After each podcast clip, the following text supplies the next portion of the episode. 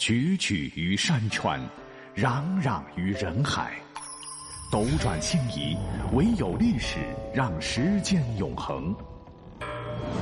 由喜马拉雅联合大历史独家推出探秘类节目《历史未解之谜全记录》，欢迎收听。大家好，中国最后的封建王朝给后人留下了一连串的疑案。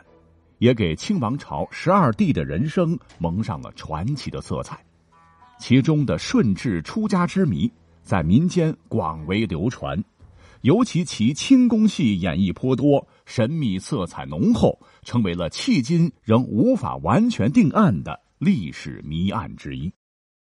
公元一六六一年，清顺治十八年大年初六，正当人们还沉浸在新年的喜悦当中时。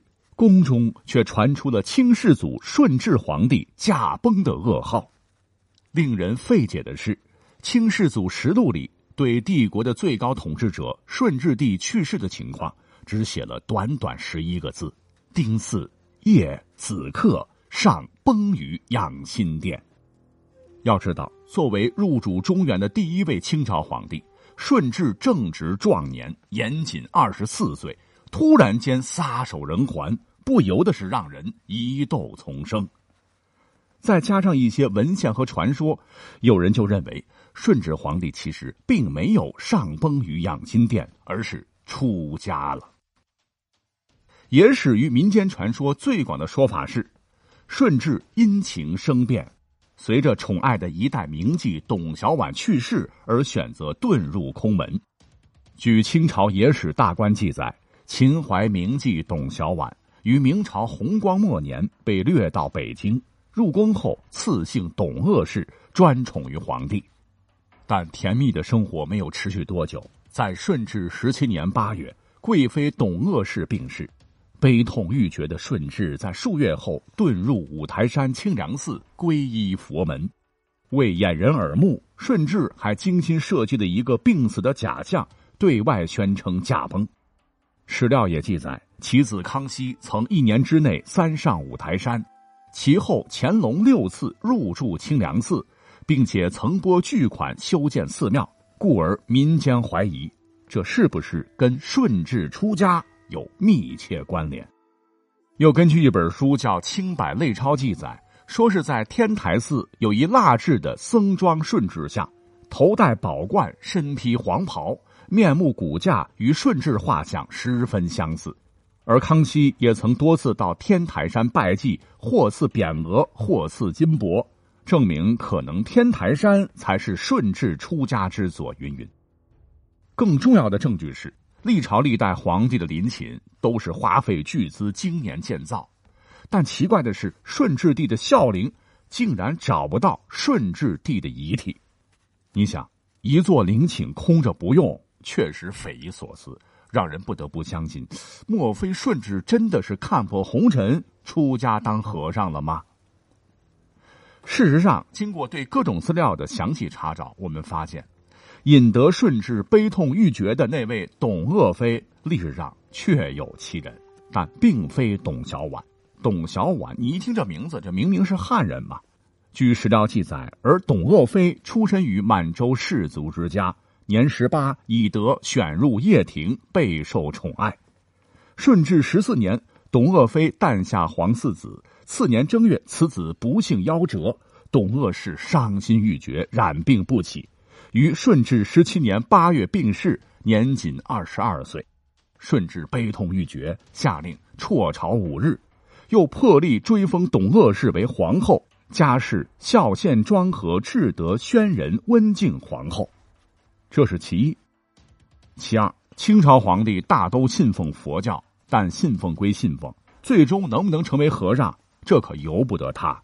身为九五至尊，皇帝出家那是极为重大的国事，关系到祖宗社稷稳定。顺治即使是皇帝，如何能做到神不知鬼不觉，瞒天过海？那是一件非常非常困难的事儿。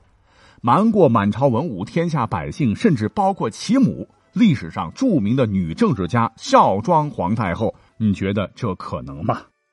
实际历史上，顺治皇帝曾与许多佛教高僧是好朋友，也确实曾有过出家的念头，曾经还找过佛门子弟毛希森，请其帮助自己剃度出家。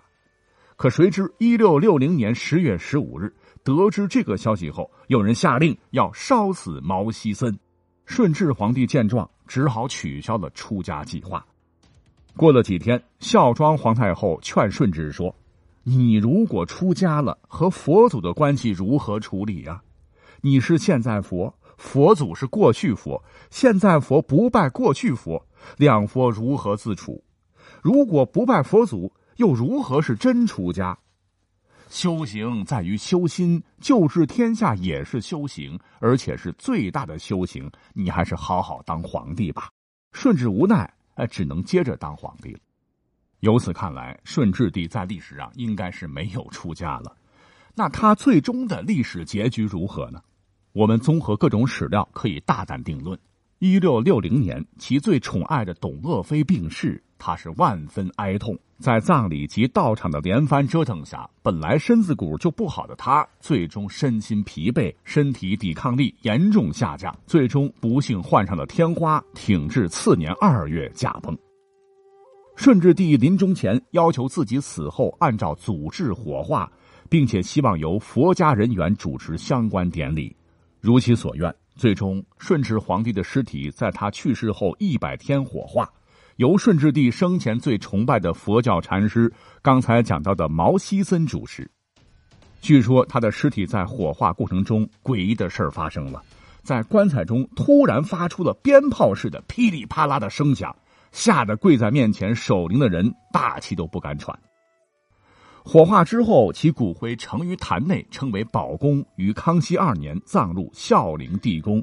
这也就解释了为何地宫不见顺治遗体的疑云。其实地宫中并不是空的，只是由棺椁变成了骨灰坛子而已。感谢收听，欢迎订阅，我们下期再会。